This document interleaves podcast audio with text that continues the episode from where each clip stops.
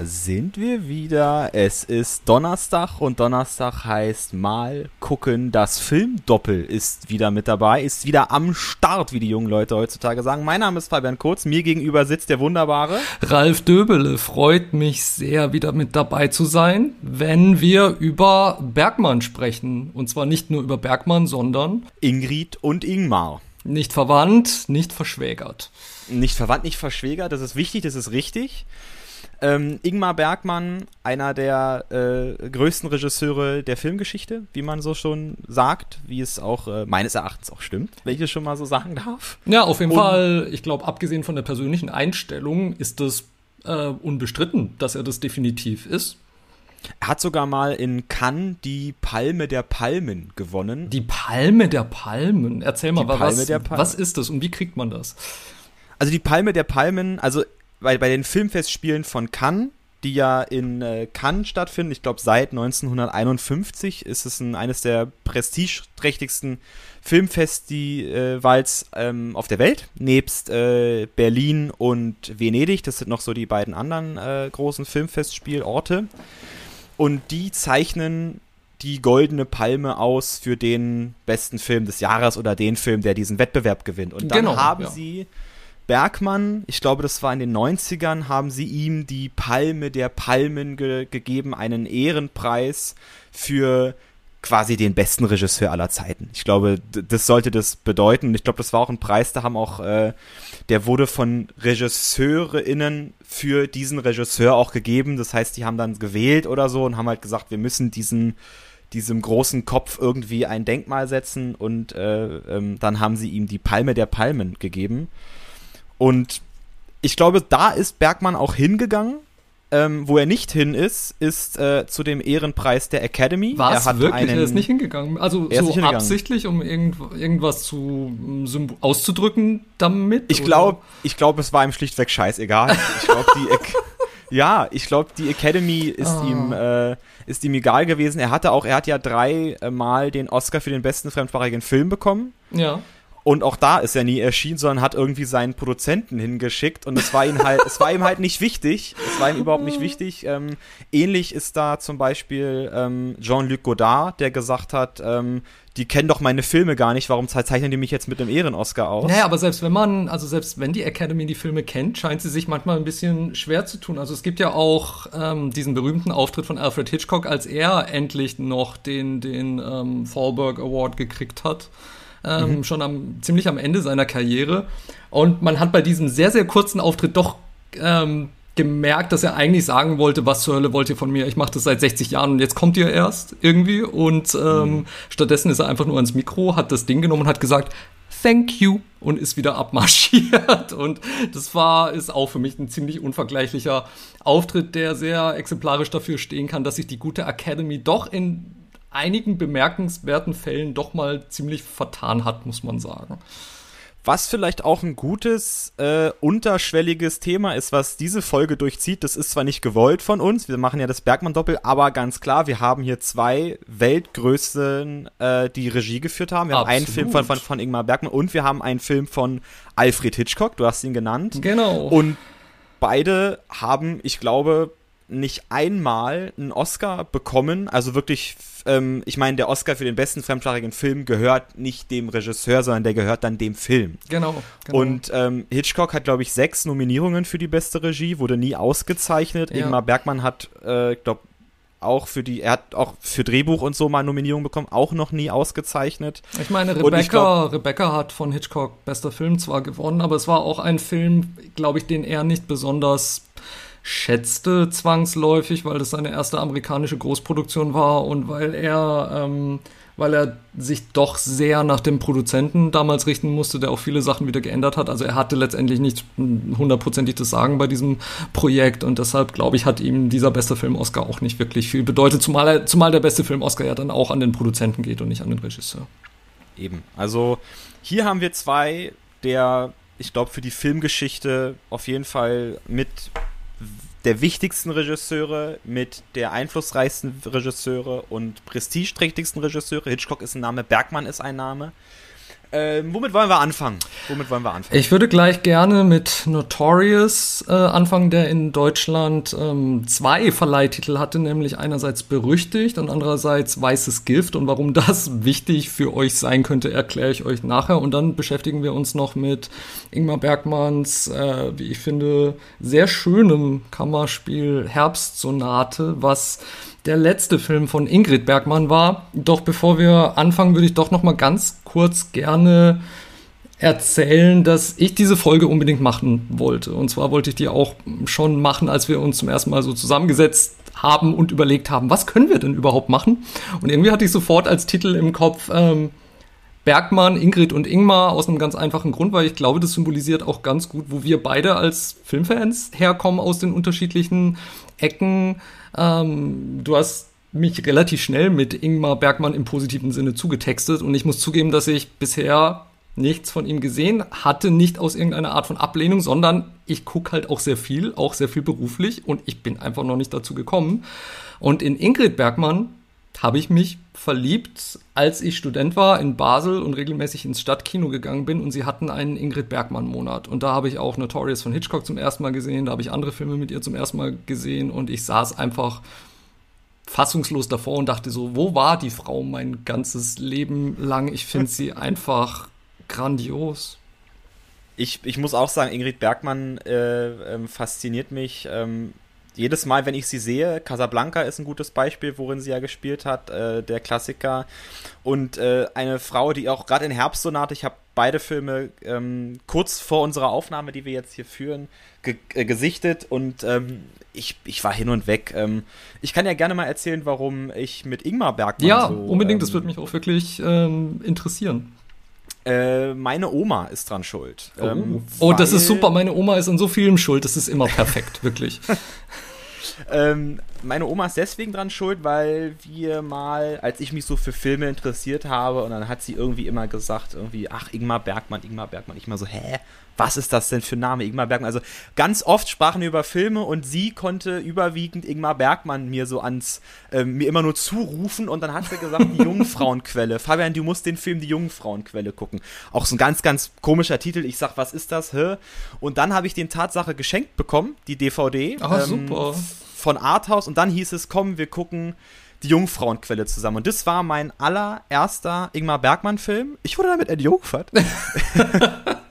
Auf eine und, sehr nachhaltige, positive Art und Weise.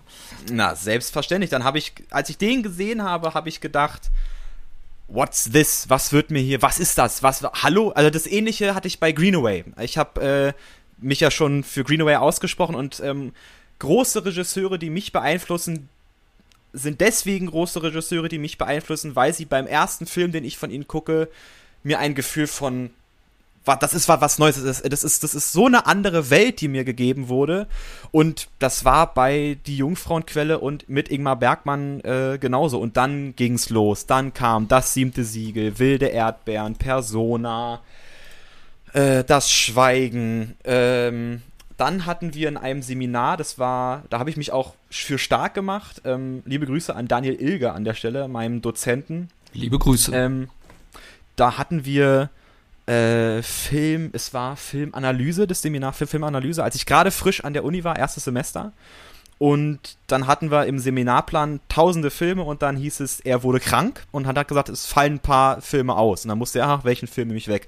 Und ich bin, als ich das gehört habe, sofort E-Mail geschrieben. es ist mir egal, welchen sie wegnehmen, sie dürfen nicht die Stunde des Wolfs wegnehmen. Das ist ein Film von Ingmar Bergmann, der auf seinem Plan stand. Ingmar Bergmanns einziger Horrorfilm. Aha, ja.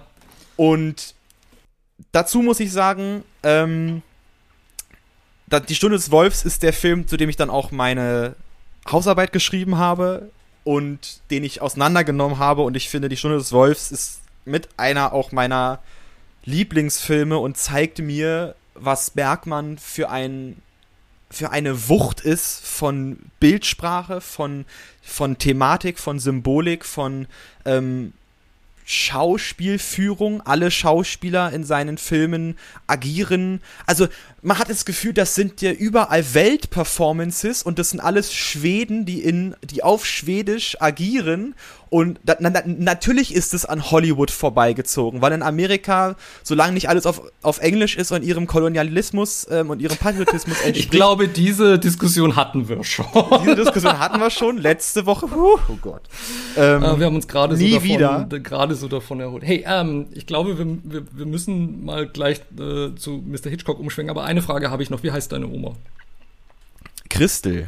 Meine Oma war Oma Bertha und ähm, mhm. sie hat mich zwar nicht filmmäßig sehr beeinflusst, aber durch sie habe ich zum ersten Mal der Denver Clan gesehen und andere amerikanische Soaps und ich habe zum ersten Mal Aktenzeichen XY ungelöst durch sie gesehen und heute habe ich das Privileg und Vergnügen, ähm, vor der, selbst vor der Fernsehkamera stehen zu dürfen und Berichte über XY machen zu können. Das heißt, ach, Omas sind einfach fantastisch. Omas sind fantastisch, das muss ich auch sagen. Also, äh, ja, Punkt. Punkt. Ähm, so, jetzt äh, aber nun genug äh, gesabbelt hier und genug äh, Kaffeekränzchen gemacht über die Oma. Also ich trinke meinen Kaffee weiter. Ich weiß nicht, was du machst, aber ich trinke meinen weiter. Ich bin bei Wasser. Oh. Ich bin irgendwie, heute ist so ein Wassertag, glaube ich. So nichts, ja. nichts anderes getrunken. Dann hüpfen wir doch gleich mal ins kalte Wasser und widmen uns dem Film Notorious aus dem Jahr 1946 mit Ingrid Bergmann, Cary Grant und ähm, Claude Rains. Und ich muss wirklich vorab schon sagen, was, was mich betrifft, wird das sehr parteiisch, denn ich glaube tatsächlich Notorious und wie gesagt berüchtigt oder weißes Gift. Ich sage jetzt für mich selbst einfach Notorious.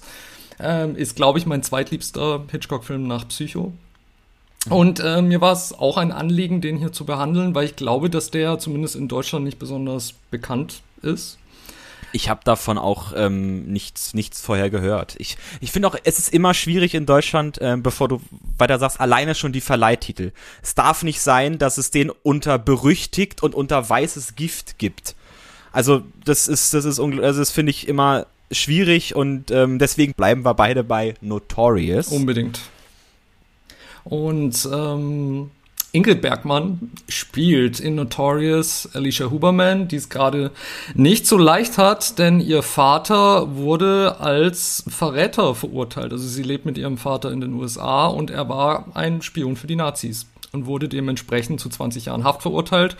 Und auch Alicia Huberman hat darunter sehr gelitten, denn natürlich ähm, wurde sie von den Behörden durch die Mangel genommen und, und musste jede Menge Anschuldigungen ertragen. Dem versucht sie in ihrem Leben in Miami zu entkommen, quasi indem sie sich in das Partyleben stürzt. Also sie trinkt sehr, sehr viel. Es wird auch klar eigentlich gesagt, sie hat vermutlich ein Alkoholproblem. Und ähm, auf einer dieser lockeren Partys, wo sie ihren Schmerz ähm, zu betäuben versucht, trifft sie auf T.R. Devlin, einem gut aussehenden Fremden, gespielt von Cary Grant, wo irgendwie keiner so richtig weiß, wie er auf diese Party gekommen ist, aber er ist da. Und ähm, Alicia fühlt sich zu ihm sehr hingezogen. Ähm, er, sie merkt auch irgendwie, dass er scheinbar irgendein Interesse hat, auf sie aufzupassen. Also er weicht auch nicht von ihrer Seite, als sie sturzbetrunken zu einer sehr wilden, abenteuerlichen Fahrt unter Palmen ausbricht, die, auch, die wunderschön aussieht. Und äh, dort von einem Polizisten angehalten wird. Und am nächsten Morgen ist er auch immer noch da und reicht ihr etwas zu trinken äh, gegen, den, gegen den aufziehenden Kater. Sehr bald steht aber fest, dass es kein Zufall ist, dass sich TR Devlin ausgerechnet Alicia Huberman ausgesucht hat, denn er ist FBI-Agent und soll sie rekrutieren, um eine Mission für die USA auszuführen. Und zwar in Brasilien, in Rio de Janeiro. TR Devlin weiß aber noch nicht, was das für eine Mission ist. Und während er und Alicia in Rio auf den Einsatz warten, ähm, vergucken sich die beiden ineinander. Vielleicht verlieben sie sich ineinander. Auf jeden Fall haben sie doch einen, können sie, also da ist eine wahnsinnige Anziehung zwischen den beiden, ein wahnsinniges Knistern und irgendwie auch eine Art ähm, Sehnsucht. Und man hat irgendwie das Gefühl, die beiden brauchen sich auf, auf, auf eine Art und Weise sehr elementar. Doch dann erfährt äh, Devlin von seinem Vorgesetzten, dass Alicia den ähm, Leiter einer Nazi-Organisation ausspionieren soll, nämlich ähm, einen gewissen Alexander Sebastian, gespielt von Claude Rains. Der plant offensichtlich irgendwas. Also er ist wirklich so der Prototyp von dem bösen Deutschen, der ähm, im Angesicht der Niederlage nach Südamerika geflohen ist und dort düstere Pläne schmiedet. Welche Pläne das sind, das soll Alicia herausfinden. Und ähm, Devlin ist darüber natürlich nicht besonders glücklich, weil er sich zu ihr hingezogen fühlt. Und ähm, für Alicia ist klar, okay, wenn sie sich wieder ins Leben von Alexander Sebastian begibt, den sie von früher her kennt, über ihren Vater, dann kann das zu, sehr viel mehr führen. Also auch zu einer intimen Beziehung, die sie aufrechterhalten muss, um diese Informationen beschaffen zu können. In dieser Villa, in der Alexander lebt mit seiner sehr ähm, steinernen Mutter zusammen. Eine typische Hitchcock-Mama, aber darauf können wir vielleicht auch gleich noch zu sprechen kommen. Jedenfalls dieses Spannungsverhältnis zwischen was hat Alexander Sebastian vor und wie ist das mit den ganz offensichtlichen Gefühlen zwischen Devlin und Alicia vereinbar? Das ist so das Spannungsdreieck dieses Films. Es ist schwierig, mich jetzt zu positionieren bei Not äh, Notorious, weil ich muss zugeben, ich den Film zuerst nicht verstanden habe. okay. äh, und zwar auf ähm, wirklich auf der Handlungsebene. Naja, zu, äh, ähm, zugegeben ist, glaube ich, die Handlung sehr viel weniger wichtig als ähm, die Gefühle, die gezeigt werden zwischen ja, den einzelnen Figuren. Das sei mir nicht böse, lass mich bitte ähm, ähm, ja, na klar. Das, das, das aufdröseln. Also ich habe den gesehen und ähm, ich habe, also man bekommt ganz klar mit, es ist, ähm, also das Was, die Frage nach dem Was ist geklärt in dem Film. Das wird auch gesagt ständig. Also ihr Vater, ähm, der äh, Nazi-Spion war und sie da mittendrin und dann kommt äh, Cary Grant als ähm, CIA-Agent oder als Geheimdienstagent. Ich glaube FBI. FBI. Und wie, also der Handlungsverlauf ist klar. Was ich nicht verstanden ähm, hatte, war die Zeitlichkeit. Ich wusste gar nicht, wo, wo seid ihr denn jetzt? Seid ihr jetzt äh, vorm Krieg in den 30ern? Seid ihr jetzt äh, während des Krieges oder seid ihr kurz nach dem Krieg? Und ähm, es gibt, ich kann, kann mich nicht dran erinnern, gab es da irgendwie so eine Einblendung von äh, Rio 1948 oder, oder Miami? Es gab einmal kurz, hieß es Miami. Ah doch, jetzt fällt mir das wieder ein, genau am Anfang. Ganz genau. Allerdings muss man, Ach, muss man dazu auch sagen, also es wird schon verortet, April 1946, allerdings wird das nicht in Zahlen eingeblendet, sondern es wird wirklich ausbuchstabiert und wenn man genau. das halt anders gewohnt ist und, und erstmal, also man muss wirklich sich sehr konzentrieren, um diese riesige Schrift und diese englische ausbuchstabierte Zahl oder Zahlen, um das wirklich gut lesen zu können und das dann auch noch einordnen zu können. Und bevor man es gesehen hat, ist es auch schon wieder weg. Also das ist tatsächlich ein Mangel. Wenn man einfach nur die Zahl eingeblendet hätte, wäre es wahrscheinlich besser gewesen. Äh, für mich irgendwie hilfreicher, weil ich habe dann irgendwie das nicht, ich, also da, das habe ich nicht mehr auf die Reihe bekommen, um zu sagen, wo seid ihr denn jetzt überhaupt? Ähm, die Zusammenfassung war sehr schön. Du hast nichts, nichts ausgelassen. Ähm, worauf wollen wir eingehen? Was ich will ein bisschen, ich will bei dir bleiben, weil ähm, das ist, du sagst gerade, das ist, ein, ist dein zweitliebster Hitchcock-Film und ähm, vorab kann ich sagen, ich finde diesen Film auch gut. Ich würde aber gerne doch wissen, was findest du daran gut? Ich glaube, das hatten wir in der letzten Folge auch so ein bisschen, ähm, ähm, ja, missen lassen, manchmal ähm, klar zu sagen, warum eigentlich. Also wir mhm. können ja immer, wir können ja beide sagen, ähm, das ist super und das ist schlecht, aber wir müssen es fundieren. Und mich würde wirklich interessieren, ähm, was an diesem Film, egal auf welcher Ebene, fandest du gut und warum ist es dein Lieblings, zweiter Lieblingshitch, äh, dein zweiter Lieblingshitchcock. Zweit, zweitliebster, zweitliebster Hitchcock. Genau. Zweitliebster Hitchcock, so.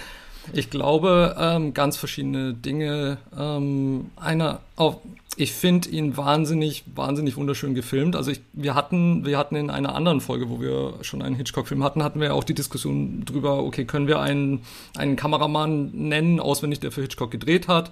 Das könnte ich jetzt immer noch nicht, aber natürlich, als dann der Name von äh, Ted Tetzlaff in den Credits erschien am Anfang, habe ich gedacht, so, okay, vielleicht sollte ich mir zumindest den Namen merken, weil ich finde Notorious einfach so wunderschön gefilmt. Ich, ich, ich finde, ähm, die Komposition ist wahnsinnig schön. Ich finde die Art und Weise, wie Hitchcock sehr typisch so den, den, den Point of View des Zuschauers ähm, einnimmt oder eben mit Subjektive arbeitet, auf Figuren zufährt oder Figuren zur Kamera kommen lässt. Zum Beispiel auch die, ähm, die, die sehr herrisch wirkende, strenge Mutter des Nazi-Verschwörers. Das ist so ähm, essentiell Hitchcock, wenn man seinen Stil kennt. Also das ist einfach, da sind so Momente drin, wo wo man nicht mal wissen muss, was sind es für Leute oder so, aber man sieht, es ist ein hundertprozentig ein Hitchcock-Film. Und es gibt andere Elemente eben. Es gibt die strenge Mutterfigur, die er immer wieder aufgegriffen hat. Ich finde die Beziehung zwischen Cary Grant und Ingrid Bergmann irrsinnig toll, weil es eine sehr zerrissene Beziehung ist. Also alle beide denken, sie tun, was sie unbedingt tun müssen. Bei ihr ist es auch sehr schwierig, tut sie es aus Schuldgefühlen, äh, dass sie sich darauf einlässt, denkt sie, okay, ihr Vater hat so schlimme Dinge getan. Ich muss mich zwar hier prostituieren, aber vielleicht kann ich es so auf irgendeine Art und Weise wieder gut machen. Gleichzeitig geht sie auch daran kaputt, sie trinkt ähm, Cary Grant möchte auf sie aufpassen, weiß aber auch, dass er das in gewisser Weise nicht kann. Ähm, und als der Bösewicht ähm, quasi dann beginnt wirklich nicht gut für Ingrid Bergmann zu sein, in der Form, dass er versucht, sie mit Arsen zu vergiften. Eine sehr klassische, äh, gutbürgerliche Mordmethode, kann man sagen, die etwas lange dauert. Da, also mit Arsen, auch noch so ein Fakt, wo ich nicht begriffen habe, was die ihr in den Tee gemischt haben. Das, also, also ähm, ähm, ich, ich, ähm, ich glaube, dass der Film selbst ziemlich gut funktioniert, wenn man ihn ähm, so im, im Nebenbei konsumiert, weil ich glaube, das sind Dinge, die sind nicht wichtig für die Handlung. Ja, komischerweise. Ja, das ist tatsächlich so. Also ich glaube, das ist auch etwas, ich, man spricht ja bei Hitchcock immer vom MacGuffin. Ja. Und der MacGuffin ist ein wichtiges Detail der Handlung, hinter dem alle Figuren her sind, der aber letztendlich für den, das Fortschreiten des Films komplett unerheblich ist. Also mhm. hier sind sie hinter etwas her, was sich in der Keller, im Keller der Villa verborgen hält. Ohne jetzt verraten zu wollen, was das ist. Aber letztendlich spielt das überhaupt keine Rolle, denn Hitchcock interessieren andere Sachen. Ihn interessiert die Dynamik der Figuren, ihn interessieren äh, diese fast schon elegischen Einstellungen, die er abzelebrieren kann und ähm, die Verkörperung des, des Bösen in diesen beiden Nazi-Figuren, dem Sohn und der Mutter. Und das interessiert ihn alles viel mehr als, okay, gut, er ist ein Agent und sie ist die Frau und wir müssen sie irgendwie in diese Situation bringen, aber letztendlich ist die Situation und was daraus entsteht viel interessanter, als warum sie in der Situation sind. Ja, also was mich an dem Film so fasziniert, um mal zu sagen, warum ich den eigentlich so gut finde, ist, ähm, du hast es schon erwähnt, die, die, die Kameraführung und ich mag bei Hitchcock eine wirklich gute ähm, Zuschauerführung. Also manche Regisseure haben es wirklich überhaupt nicht drauf, den Zuschauer irgendwie mitzunehmen und ihm zu zeigen, okay, das passiert gerade. Und ähm, auch wenn ich jetzt nicht, nicht, ähm, nicht mitbekommen habe, wo der Film spielt und ähm, äh, was jetzt ihr in den Tee gemischt wurde oder was auch, wie du schon sagst, mit dem MacGuffin in dem ähm, Keller, was es überhaupt ist. Das, das ist alles nicht relevant. Du hast vollkommen recht. Hitchcock interessieren andere Dinge, aber er weiß eben die Dinge, die ihn interessieren, uns auch ganz klar wissen zu lassen. Uns interessiert die Geschichte zwischen Cary Grant und Ingrid Bergmann. Uns interessiert Ingrid Ingrid Bergmanns ähm, Hintergrund. Warum ist sie so? Warum ist sie als Figur so? Warum agiert sie so, wie sie agiert? Warum agiert Cary Grant so, wie, ähm, wie er agiert?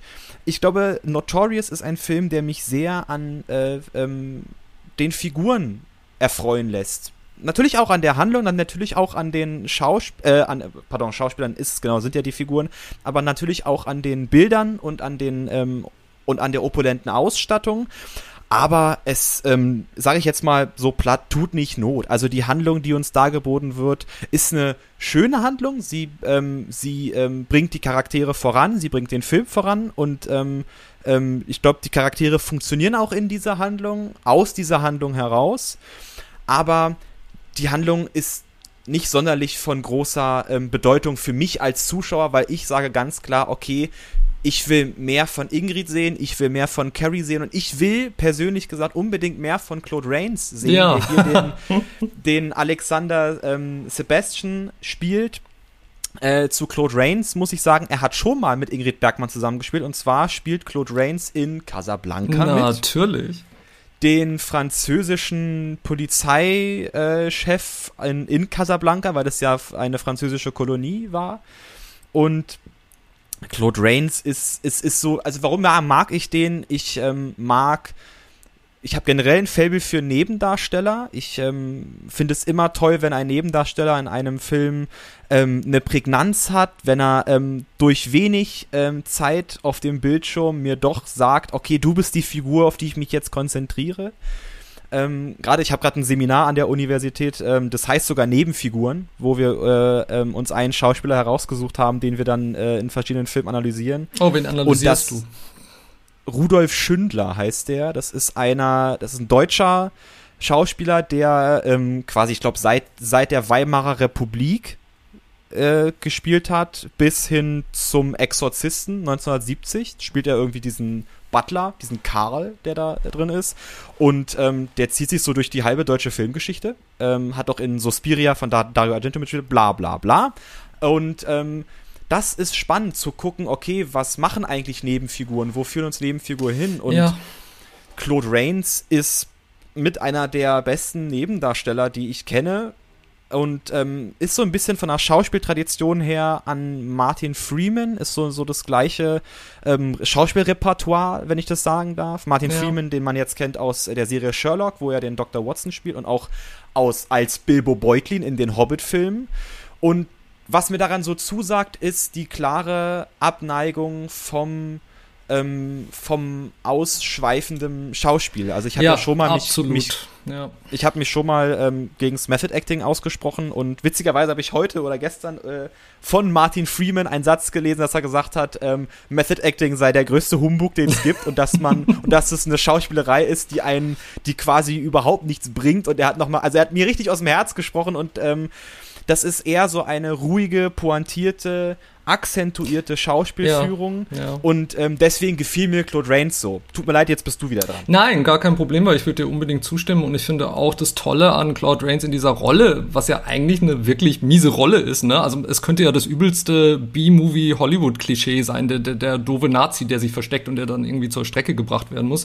Aber sowohl er als Alexander als auch äh, Leopoldine Konstantin als seine Mutter, Anna Sebastian, selbst sie, ich meine, sie spielt tatsächlich irgendwie sie schafft es einerseits diese steinerne, herrische, ähm, fast schon psychisch gewalttätige Mutterfigur zu spielen und gleichzeitig tut sie das aber auch mit irgendeiner Form von, und ich weiß nicht, ob das das richtige Wort ist, mit einer Form von Lässigkeit, durch die sie und auch ihr Sohn interessant bleiben und liebenswert bleiben. Also es, sie, sie sehen sich fast selbst irgendwie als gelassene Schachfiguren in dem Ganzen und ähm, die genau wissen, was sie tun und was sie möchten. Und das finde ich mega beeindruckend, weil das hätte ganz schnell kippen können.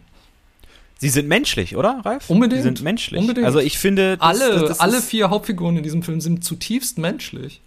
Ja, und ähm, etwas, was man, glaube ich, ähm, nicht so hat, auch schon gar nicht nach 1948 ähm, in einem Hollywood-Film einen äh, Bösewicht, der ziemlich viel Tiefe und ähm, Sympathie bekommt. Also es ist kein Zufall, dass sie Claude Rains genommen haben, weil Claude Rains ist jetzt kein also ich meine, sie hätten gut auch, sie hätten Vincent Price und äh, eine Figur wie Christopher Lee nehmen können, dann, dann hätte jeder gewusst, was Sache ist. Aber sie nehmen Klar. bewusst Claude Rains, jemand, der kleiner ist als Cary Grant auch. Also Cary Grant steht ja in diesem Film wie so eine James Bond-Figur, ja, der adrett ist, ähm, gegelte Haare und äh, der Typ von Mann. Und Claude Rains gibt uns eine alternde Figur mit, ähm, mit Geist, mit, äh, mit Intelligenz. Und aber auch mit, mit, mit Schwächen. Und auch die Mutter hat Schwächen. Und gerade auch das Ende von Notorious war phänomenal auf vielen Ebenen. Zum einen wegen Claude Rains und wegen der Kameraführung.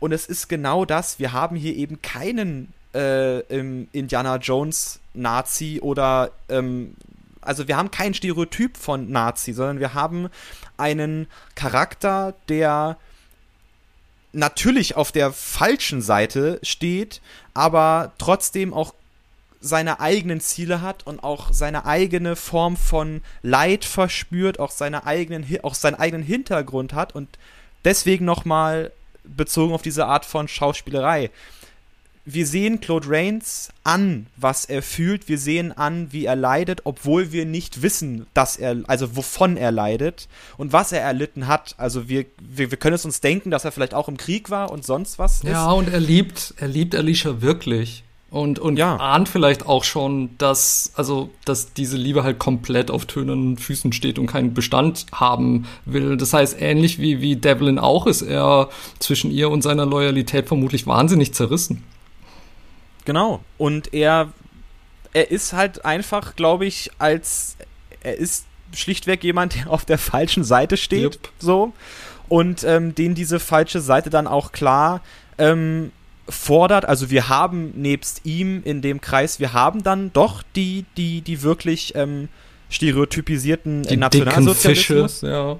Aber, genau, die, die aber was ich so toll daran finde, ist auch, ähm, und das glaube ich, muss man auch Hitchcock generell zugute halten, dass er sich in seinen Filmen auch zu einer Zeit, wo eben so dieses Nazi-Stereotyp und das Abenteuerstereotyp auch in den B-Filmen, dann in den 50ern und 60ern und auch in Fernsehserien der 60er Jahre immer mehr um sich gegriffen hat er ist nicht interessiert an dem einfachen Bösen, an diesem Stereotypen Bösen. Das merkt man immer an Figuren. Das merkt man an Figuren wie Norman Bates aus Psycho oder, oder, oder auch an, an den Vögeln als Symbol zum Beispiel oder, oder an, an der sehr subtilen Form von Einflussnahme, die als Böses charakterisiert wird in Vertigo. Und es sind, und es ist einfach so realistisch denn das, das Böse im Alltag, was Menschen zugrunde richtet oder was halt auch die Entstehung des Nazireichs erst möglich machte, des Dritten Reichs, ist eben nicht eine stereotypisierte Art von Bösen, sondern der banale Alltag des Bösen, der zu Mord und Totschlag und im schlimmsten Fall eben zu grauenvollen Massenmord führen kann. Und natürlich ist es nur,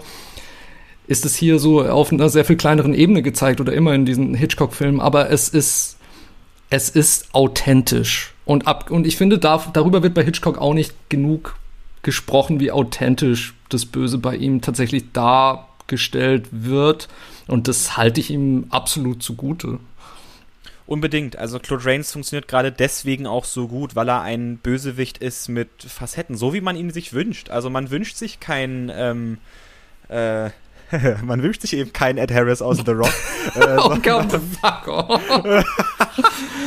oh. okay, be bevor wir da wieder äh, aufeinander einschlagen, möchte ich zum Schluss bei Notorious noch sagen, was ich auch finde, ist einfach, ich glaube, abgesehen von diesen ganzen Vorzügen, ist einfach ich liebe diesen Film auch wegen seiner Oberflächlichkeiten. Er sieht einfach so verdammt schön aus und die Leute in diesem Film sehen so verdammt schön aus und es ist alles eine Form von Eleganz, die jede Faser dieses Films durchdringt, auch in der Kameraführung, wir haben es schon gesagt, aber es ist auch eine Art von Eleganz, die, die irgendwie Hollywood ist, aber noch nicht so überkandidelt wie oft dann in den 50ern oder 60ern, wo, wo die Studios langsam in Panik gerieten und dachten, sie müssen alles gegen die Wand klatschen, um das Publikum noch halten zu können. Das, das fühlt sich hier an wie eine sehr stilsichere, durchdachte Eleganz, die dich am Kragen packt und nicht mehr loslässt. Dem stimme ich vollkommen zu. Ich muss auch sagen, das ist ein Film, der, ich glaube noch, sich, wie du schon richtig einordnest, also Hollywood war noch dabei, dabei, Hollywood zu schaffen, Hollywood zu machen. Also klar, wir haben schon mit von Winde verweht ist aus 33, glaube ich sogar. Mhm. Ein Film, der das so losgetreten hat, aber wir wir sind noch dabei, dass Hollywood im Grunde noch bei Qualität war und gesagt hat, okay, wir haben zwar unsere Stars und wir haben den Glamour, aber wir haben auch Qualität. Wir haben ähm, ganz klar Stoff in Filmen, den wir, ähm, den wir hochhalten und ähm, den wir nicht verschießen wollen. Dass das in den 50ern, 60ern der Fall war, äh, da gebe ich dir recht. Ähm, klar, es gibt äh, auch immer noch gute Filme, ganz klar, äh, da wirst du mir zustimmen. Unbedingt, Aber, ähm, natürlich. Ich, ich glaube, dass ähm, dass Notorious ein Film ist, der dem, der dem Ganzen auf, auf einer akzentuierten und nuancierten Art und Weise ähm, die Krone aufsetzt. Es ist, es ist wirklich ein Film, der, der, der mir sagt, ich habe was zu erzählen, ich habe was zu sagen und ähm, guck dir die Leute an, die ich in mein, äh, äh die ich habe. Also der Film sagt mir das. Und ähm, das finde ich so schön, das finde ich so interessant, dass ich äh, etwas vor mir habe, was mich wirklich ähm, ein, einlullen wäre jetzt ein zu hohes Wort, aber das ähm, ja, im sagt, positiven Sinne schon, doch im positiven Sinne finde ich tut der Film genau das und dafür liebe ich ihn auch.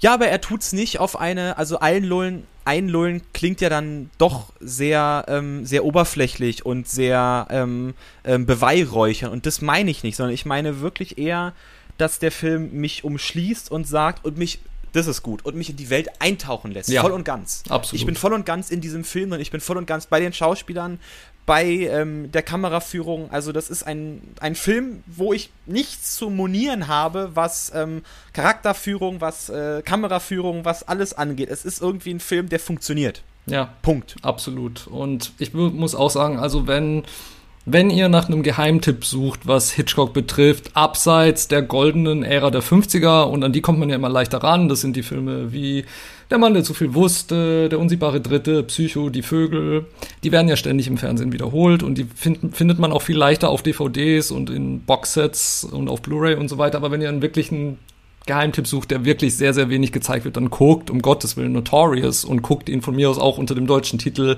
Berüchtigt oder unter dem deutschen Titel Weißes Gift. Und das ist in unserem Fall relevant, denn leider ähm, kann man diesen Film im Moment nirgends streamen, aber er ist doch auf DVD und Blu-ray erschienen und zwar ausgerechnet auf dem zweiten, äh, unter dem zweiten äh, deutschen Verleihtitel Weißes Gift. Ähm, wo er jahrelang zuvor immer nur als berüchtigt erhältlich war. Und wie das sein kann, ich habe keinen Schimmer, aber wenn es euch interessiert, gebt weißes Gift ein, bitte. Und sollten manche von euch da draußen sogar in der Lage sein, amerikanische Blu-rays abspielen zu können und wenn euch die paar Euros extra nicht stören, dann ähm, kann ich euch nur die ähm, Notorious Blu-ray von der Criterion Collection ans Herz legen. Das ist wirklich die beste Fassung, die es da draußen gibt von diesem Film, den ich finde, den man gesehen haben sollte. Unbedingt mal gucken. Kommen wir nun zu Ingrid Bergmanns letztem Film. Es ist Tatsache ihr letzter Film, das wusste ich gar nicht. Das hast ähm, du mir gerade gesagt, aber ich sehe hier gerade auf Wikipedia, dass es Tatsache ihr letzter Film war. Ja, total krass. Mir war das auch nicht bewusst, aber meine Güte, also was für eine, was für eine letzte Performance, ey. Also Was für eine letzte. Performance. Du hast vollkommen recht, deswegen sprechen wir jetzt über Herbstsonate von dem unvergleichlichen Ingmar Bergmann. Der Film ist von 1978, also Ingrid Bergmann auch ähm, äh, betagt, sage ich jetzt mal, ähm, aber keinesfalls ähm, müde. Sie hat, ich glaube, drei Jahre zuvor, also im Jahr 1975, den äh, Oscar noch bekommen für ihre Rolle in Mord im Orient Express von Sidney Lumet, auch ein wunderbarer Film, wie ich finde. Und mit Herbstsonate haben wir einen ähm, sehr kurzen Film. Bergmann, das ist das Schöne an Bergmann, muss ich sagen, dass seine Filme doch immer unter 100 Minuten dauern. Ich will nicht lügen, ich finde das manchmal auch wirklich super und entspannend und ähm, ich lasse mich dann sehr, sehr gerne drauf ein. Und ähm, es, ist, es ist auch ein Farbfilm von Ingmar Bergmann. Dazu muss ich sagen, Bergmann hat, ich glaube, bis. Oh, jetzt will ich mich aus dem Fenster lehnen. Ich glaube, bis Passion ist das von 1969 aus seiner Farö-Trilogie, unter der auch die Stunde des Wolfs gehört. Ähm, das Passion war sein erster Farbfilm. Davor hat Ingmar Bergmann ausschließlich in Schwarz-Weiß gearbeitet und ich glaube, er hat auch äh, ziemlich diesen Standpunkt vertreten, Schwarz-Weiß, das muss Film sein, Farbe ist, ist doof. Und dann hat er dann doch sich, glaube ich, weichkochen lassen von seinem Kameramann Sven Nykvist, der auch ein Oscar-prämierter Kameramann ist und sehr erfolgreicher Kameramann, der dann gesagt hat, doch, Farben können vieles. Und auch in einem Film wie Herbstsonate erschlagen mich die Farben und ich sage, das ist Kameraführung. Halleluja. Also Sven Nykvist ist wirklich einer der besten Kameraleute, die die Filmgeschichte hatte. Ähm, er hat auch vorher mit ähm, Ingmar Bergmann zusammengearbeitet in seinen Schwarz-Weiß-Film und da hat man wirklich, das ist Schwarz-Weiß auf einer Ebene, das muss man gesehen haben. Aber ähm, wie immer die Frage, worum geht's in Herbstsonate? Herbstsonate verfolgt ähm, die ähm, Frau eines äh, Pastors, eines Pfaffen, sage ich jetzt mal so schön. ähm, Du, Dir ist klar, dass Paffe kein schwedisches Wort ist. ähm, und zwar äh, haben wir Eva, die, die gespielt von Liv Ullmann, äh, also Eva gespielt von Liv Ullmann. Liv Ullmann, eine norwegische Schauspielerin, die auch so zu dem Bergmann-Clan gehört. Ähm, ihr Mann Viktor, der dann, der tatsächlich, der tatsächlich Pastor eines ähm, Dorfes, einer Gemeinde ist, einer relativ kleinen Gemeinde.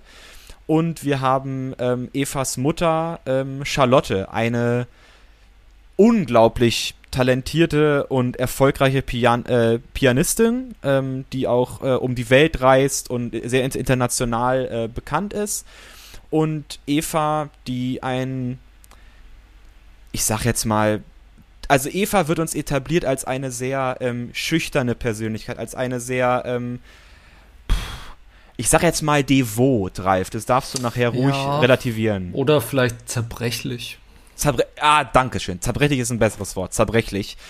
Ähm, die mit ihrem Mann zusammenlebt. Ein sehr, ähm, ich sag mal auch, ähm, tja, äh, christliches Leben. Äh, christliches Leben deshalb, äh, weil ähm, Dinge wie Nächstenliebe sehr hoch stehen. Zum Beispiel hat Eva ihre ähm, ähm, geistig und körperlich behinderte Schwester Helena mit aufgenommen ins Haus und pflegt diese und ähm,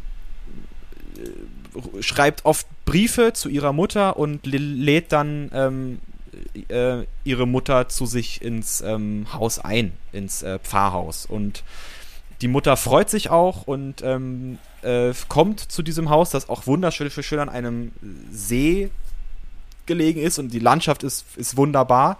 Doch wir sehen dann am Schluss sehr wenig von der Landschaft, weil sich der Film in diesen vier Wänden ähm, abspielt. Und zwar ähm, ist es tatsächlich ein langes Gespräch zwischen ähm, Eva und ihrer Mutter Charlotte über, über ihre Kindheit, über ihre Vergangenheit, über ähm, Schuld, nehme ich mal an. Ähm, das ist für mich, glaube ich, mit das, äh, das prägnanteste Thema. Warum ich jetzt hier nicht ausführe mit Handlung und warum ich jetzt hier nicht wie Ralf vorhin bei Notorious eine, eine Bandbreite an ähm, also ein Weg von A nach Z zeichnen kann, wie dieser Film verläuft, ist deswegen, weil dieser Film ähm, von A nach Z nicht verläuft, sondern es ist ganz klar eine Konfrontation. Dieser Film ist eine Konfrontation zwischen äh, Mutter und Tochter, von der Tochter der Mutter gegenüber und spielt sich ab in diesem Pfarrhaus, was auch nicht unwichtig ist, dass es ein Pfarrhaus ist. Dazu muss gesagt sein, Ingmar Bergmann selbst hatte, das ist seiner Autobiografie ähm, zu entnehmen, Laterna Magica, die ich sehr empfehlen kann. Ähm, und, und glaube ich, unterhaltsam. Und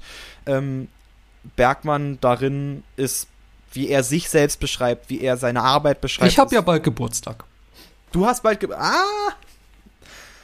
Das merke ich mir, das schreibe ich mir auf. das, ist durchaus, das ist durchaus ernst gemeint. Also ich hab, es war jetzt zwar mein erster Bergmann-Film, aber ich war doch leicht schockiert, wie wohl ich mich in dieser Welt gefühlt habe. Und zwar fast von der ersten Minute an. Also ich habe mich wirklich gleich ähm, in Anführungszeichen zu Hause gefühlt, trotz der nicht unschwierigen Themen. Und ähm, oder gehaltvollen Themen oder ich weiß nicht, wie ich sagen soll, aber ähm, ein schlauer Mann hat ja mal gesagt, so ein Abgrund muss auch Spaß machen. und ich finde, das trifft auf diesen Film absolut zu. Und diese Abgründe äh, machen Ingmar Bergmann besonders viel Spaß. Also er hat ähm, in seiner früheren Zeit, er macht Filme seit den 40ern. Ich ähm, bin gerade noch dabei, mir sein, ganzen, sein ganzes Repertoire anzugucken.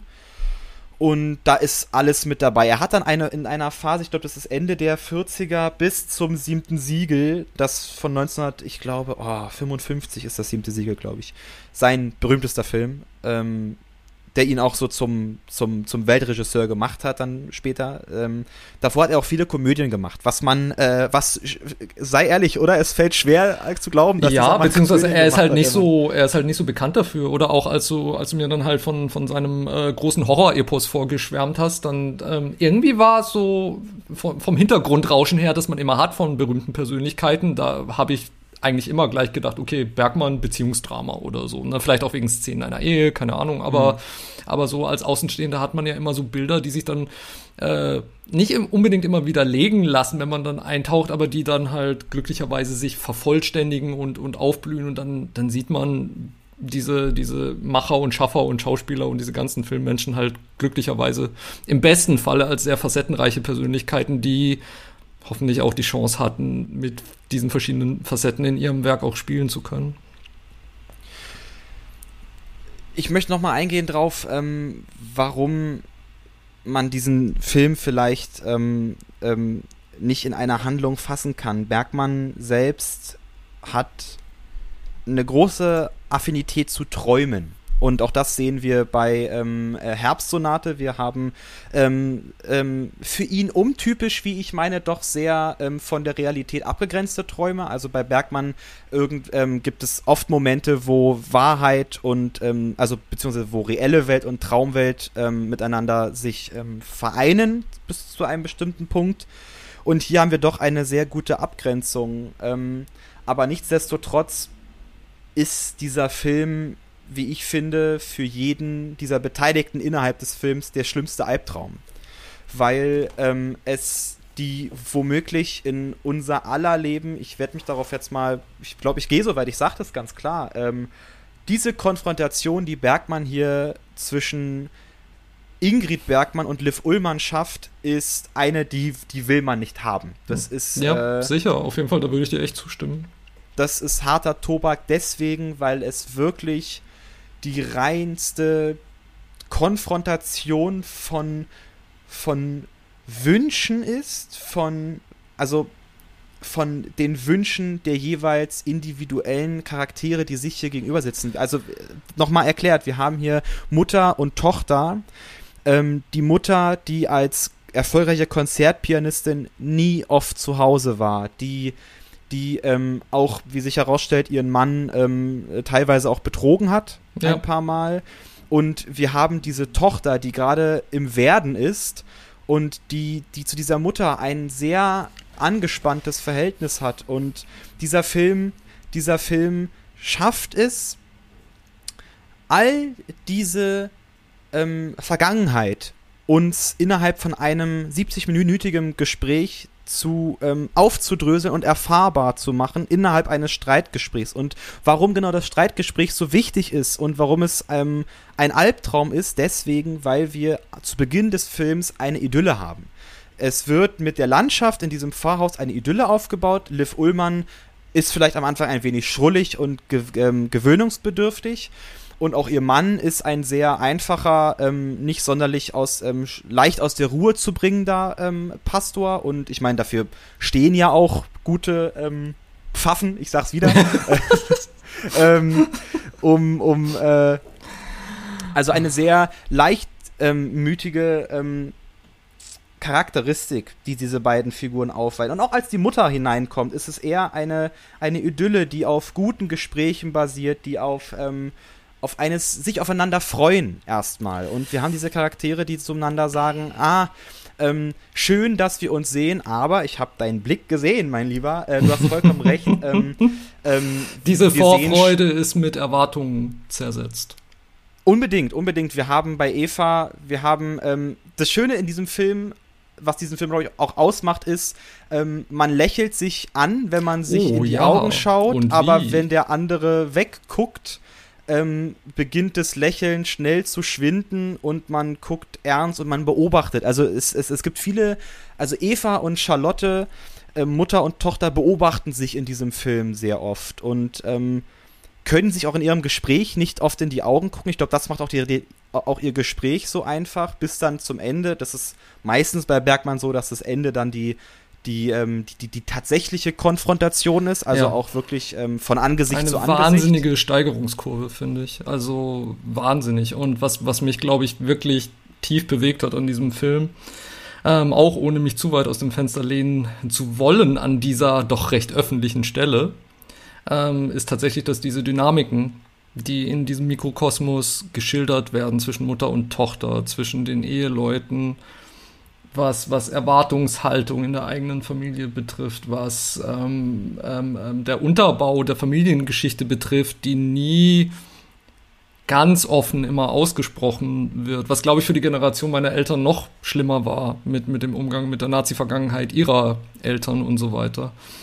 Ähm, man kennt es alles. Es ist alles authentisch. Es ist alles, es ist natürlich alles wahnsinnig gesteigert und wahnsinnig kompromiert. Muss es ja auch sein als Kammerspielartiges Drama, das in, das, das in 90 Minuten vollendet ist. Aber, aber was, was ich wirklich angenehm, toll und erschreckend zugleich fand, war eben wie authentisch alles ist, was in dieser, in diesem Mikrokosmos passiert mit, mit der, mit der Mutter, die nie da war, aber es auch nicht sein konnte, weil es wird garantiert auch ihre Gründe, die Gründe dafür geben, dass sie als Getriebene durch die Welt gereist ist von der Tochter, die einerseits eine Art Erwartungshaltung oder Hoffnung immer noch hat, dass sich ihr Verhältnis zu der Mutter verbessert, aber gleichzeitig in der Art und Weise, wie sie hinter ihrem Rücken über sie spricht, merkt man schon, okay, eigentlich glaubt sie da doch nicht wirklich dran.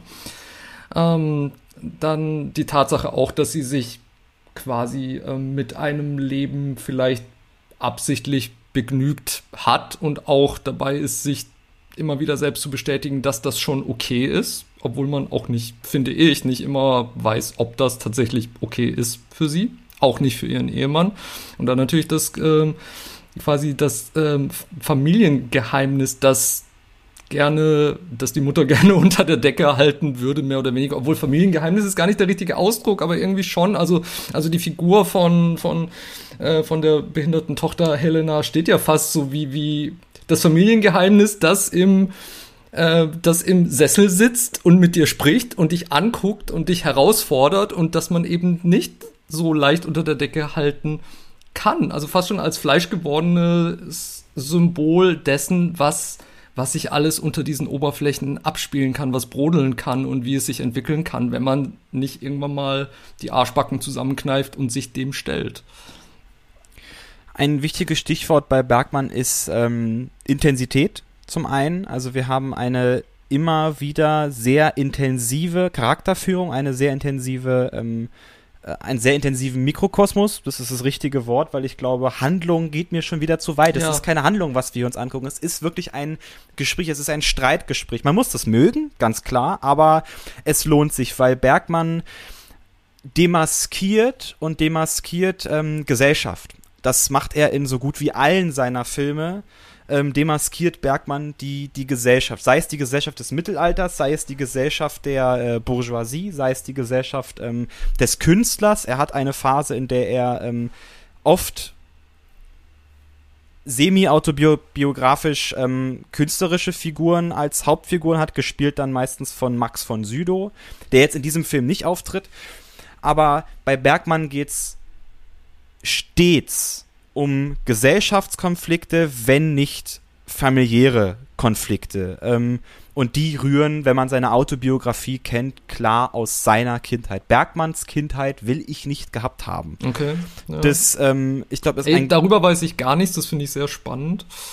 Und ich möchte es auch, ich möchte es jetzt auch nicht diesem Film vorgreifen. Ich glaube, es ist auch nicht notwendig. Also wie gesagt, mich hat dieser Film ja. auch zutiefst bewegt, ohne irgendwas darüber gewusst zu haben. Ich glaube, das ist auch gar nicht notwendig. Was man aber wirklich feststellt, ist dieses absolute Verständnis, was da ist, auch in den Dialogen. Und es ist ein sehr dialoglastiger Film. Aber diese Dialoge sind einfach so perfekt nuanciert. Das hat mich wirklich, wirklich beeindruckt. Und dynamisch. Also ähm, es, es wird nicht langweilig. Ich hatte zuerst gedacht, äh, puh, Herbstsonate, uh, mal, mal, mal gucken. Also das habe ich manchmal bei Bergmann, dass ich mich wirklich auch darauf vorbereiten muss und Lust bekommen habe. Aber jeden Film, den ich von ihm sehe, wo ich irgendwie mit einem mit einem komischen Bauchgefühl herangehe, weil es mir irgendwie gerade vielleicht auch gerade nicht so gut geht oder ja. so. Ich werde entlassen mit, mit, mit, mit, mit Fontänen und dass ich sage, Dankeschön. Also ich kann diesem Mann nur danken für die Filme, die er gemacht hat. Das wirst du hoffentlich noch spüren, wenn du die anderen Filme guckst. Also ich habe auf jeden Fall jetzt absolut Lust bekommen, noch mehr zu gucken. Und, ähm, und ich, ich kann es nachvollziehen, was du sagst, und weil es gibt auch viele wahnsinnig heftige, ähm, tolle Dramen, die ich sehr liebe, aber wo ich auch weiß, okay, ich habe nicht immer Lust drauf und ich muss schon wirklich genau in mich reinhören, um zu sagen, okay, jetzt ist der Zeitpunkt. In diesem Fall war es was ganz lustig, weil ich hatte nicht wirklich die Wahl. Ich wusste, wir zeichnen auf und ähm, ich saß in einem ICE von München nach Berlin nach Dreharbeiten, der zwei Stunden Verspätung hatte. Und da habe ich gesagt, mhm. okay, offensichtlich komme ich zwei Stunden später nach Hause, dann kann ich jetzt auch die zwei Stunden nutzen, um Herbstsonate zu gucken. Das heißt, ich habe es in einem grellen ICE-Waggon auf meinem Laptop geguckt, was wirklich nicht mein Ide meine ideale Vorstellung ist von einem Film, den ich gucke. Also alleine schon, wenn es nicht dunkel ist. Ich mag das normalerweise gar nicht. Und trotzdem war ich gefesselt und trotzdem war es einfach nur toll. Und obwohl ich ein bisschen frustriert war, nicht rechtzeitig zu Hause zu sein, konnte ich mich da, ähm, habe ich mich da sehr gut aufgehoben gefühlt. Das ist etwas, weswegen ich auch sage, bester Regisseur, äh, mit einer der besten Regisseure, wie ich finde, weil man jedes Mal aus einem Film herausgeht und sagt, ich habe hier was mitnehmen können. Also an der Stelle liebe, Grüße an meinen Bruder. Wir haben letztens ähm, äh, einen kleinen Urlaub zusammen gemacht und dort habe ich ihm das siebte Siegel gezeigt. Und das ist ein Film, den guckt man sich, glaube ich, als Otto Normalverbraucher Verbraucher überhaupt nicht an. Also äh, kein, ich glaube, die wenigen, wenn man denen das Bild zeigt, das siebte Siegel. Ich habe auch meine Ex da, glaube ich, äh, doll hinprügeln müssen, dass sie mit mir geguckt hat. Aber glaub mir, jeder von uns hatte solche Erfahrungen mit, mit Exen. Du willst nicht wissen, wie mein Ex-Freund auf A Clockwork Orange reagiert hat, um Gottes Willen. Oh, ich hoffe, ich, ich glaube, ich sehe dir an, nicht sonderlich gut. Nicht ähm, sonderlich gut. Und bei meinem Bruder war es jedenfalls so, wir haben den, den Film gesehen und ähm, die Falte saß auf, se auf seiner Stirn, aber ähm, trotzdem habe ich gemerkt und auch jetzt in Gesprächen manchmal, wir kommen auf diesen Film zurück, wir kommen drauf zurück, wir kommen nicht drum rum, manchmal drüber zu sprechen. Und äh, das ist das, was Bergmann schafft. Er lässt dich nicht mehr los. Herbstsonate wird mich nicht mehr loslassen. Ich werde auf diesen Film zurückkommen. Ich werde an den denken müssen. Ich werde Ingrid Bergmanns. Das ist ein Abschied, wie du schon am Anfang gesagt hast. Das ist phänomenal. Das ist schauspielerisch auf einem Niveau, der Extraklasse. Die 70er gehen den Bach herunter und die 80er ja. kommen und ja, ähm, absolut. Und uns fehlen Leute wie Ingrid Bergmann, ja, ganz klar. Sicher. Und äh, ähm, das ist, das ist wirklich. Ja, man ja, möchte sie also bewegen. trotz, trotz der schuldhaften und, und komplexen und, und aber trotzdem zutiefst menschlichen Rolle, die sie hier spielt. Also ich wollte sie ähm, ich wollte sie irgendwie die ganze Zeit auch nur in den Arm nehmen. Ich kann es gar nicht erklären. Also trotz aller ja, beide. Fehler. Auch Liv Ullmann. Ja, man, ja, genau. Also man, man, man will sie irgendwie nur schnappen und ihnen sagen, hey, es wird doch gut, es ist okay, ist doch scheißegal, man kann über alles reden, aber macht euch nicht kaputt, redet einfach irgendwie. Und das, das ist auch eine besondere Stärke an diesem Film, fand ich. Ja, und ich glaube, ähm, die Figur des Viktor, also dem Mann von Liv Ullmann, der Pastor, der ja klar dann auch mal sie bei dem Streitgespräch beobachtet und nicht eingreift, obwohl er, glaube ich, ein sehr harmonieliebender Mensch ist, der aber klar dieses Gespräch sieht und auch dann erkennt, das muss jetzt sein. Ich darf jetzt hier meine Frau nicht ähm, unterbrechen bei, diesem, bei dieser Konfrontation. Ja, eigentlich fast schon auf eine selbstlose Art und Weise. Ne? Wie meinst du das? Hm, naja, also ich meine, er könnte ja auch im negativen Sinn ähm, durchgreifen und sagen, okay, jetzt, ne, du kommst in unser Haus, jetzt, jetzt respektier mal, jetzt, jetzt füg dich mal. Und stattdessen spürt, spürt er ja schon, also es ist vielleicht auch ein Axt, ein, eine Axt der Nächstenliebe. es ist eine Axt der Nächstenliebe, dass er das geschehen lässt und dass er spürt, diese beiden Frauen, die, die müssen da jetzt durch.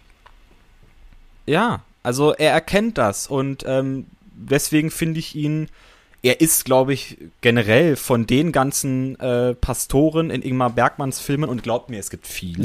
Weil, ich äh, bin gespannt. Pfaffen weil Bergmann selbst, das kann ich sagen, Berg, Bergmann selbst ist als Sohn eines ähm, evangelischen Pfarrers groß geworden. Uh, spannend. In einem okay, Pfarrhaus. Das ist, dann, ähm, das ist dann natürlich wirklich spannend. Das heißt, wir haben oft ähm, diesen, äh, diesen Charakter des, ähm, des, des, Pastors und hier wirkt er mir doch als, so ein, als eine positive Figur. Ähm, so viel zur Herbstsonate. Aber wir haben einen wichtigen Punkt ausgelassen. Ja, und den, darauf komme ich jetzt nämlich. Aber natürlich. Den Cameo-Auftritt, mein Lieber. weil, weil, was mir aufgefallen ist, der kam, also Alfred Hitchcock ist dafür berühmt, immer in kurzen Stellen in seinen Filmen aufzutreten. Ja, unbedingt. Selbst wenn es nur in einer Zeitungsanzeige ist, wenn seine Figuren in einem Rettungsboot sitzen.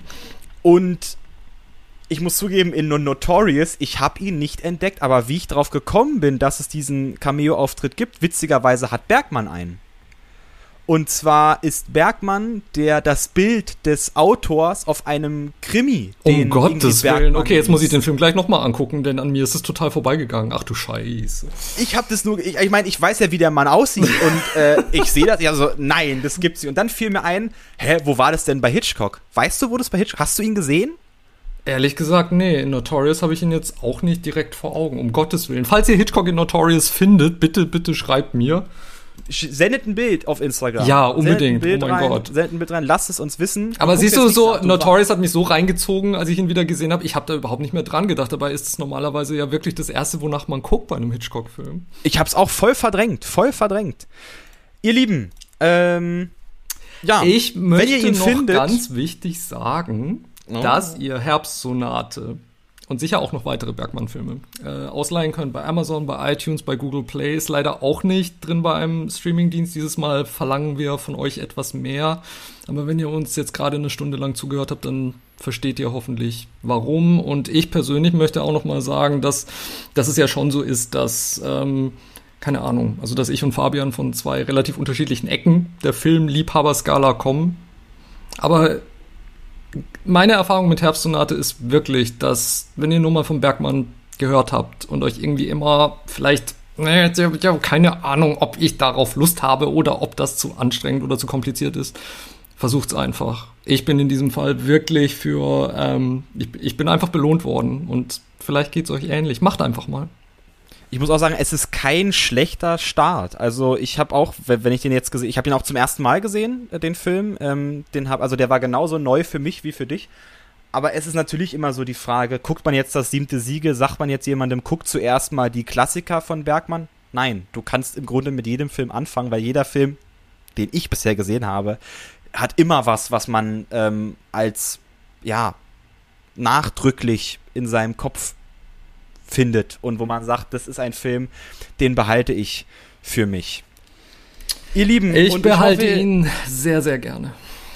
ich hoffe, ihr behaltet auch uns mit diesem Gespräch ein wenig im Hinterkopf und gebt diesen beiden Filmen dann doch noch eine Chance und ähm, besorgt sie euch. Ähm, das war, wie immer, mal gucken, das Filmdoppel mit äh, Fabian Kurz und Ralf Döbele. Es war mir eine Freude, wie es immer. war ein riesiges Vergnügen und ähm, es hat richtig Spaß gemacht, diese beiden Filme zu teilen, das muss ich schon sagen. Unbedingt. Also ein schöner Tag auch für mich heute, diese beiden Filme äh, hintereinander sichten zu dürfen. Ihr Lieben, seid euch, äh, fühlt euch ge- gedrückt, ne, von uns beiden. Und äh, ich entlasse euch jetzt mal ins Wochenende. Wir sehen uns nächste Woche mit dem ersten Spezial. Wollen wir das schon ansagen? Mucho, mucho Spezial. Mucho, mucho Spezial. Und zwar startet die EM. Äh, die Europameisterschaft, Was für ein die M? Fußball, die Fußball-Europameisterschaft, mein Lieber. Hatten, Deutschland hatten wir darüber gesprochen? über die Euro, äh, äh, was? Was? über die Europameisterschaft, doch. Okay, und die fängt nächste Woche an. Die fängt nächste Woche an, ja. Ah, okay, Wir haben uns gut. Ich dachte, verabredet. wir machen nur was über attraktive Männer in engen Klamotten, aber okay. Nenn's wie du willst, ist Auslegungssache. Ähm, genauso wie der Schiedsrichter immer nicht weiß, ob es nun abseits war oder nicht.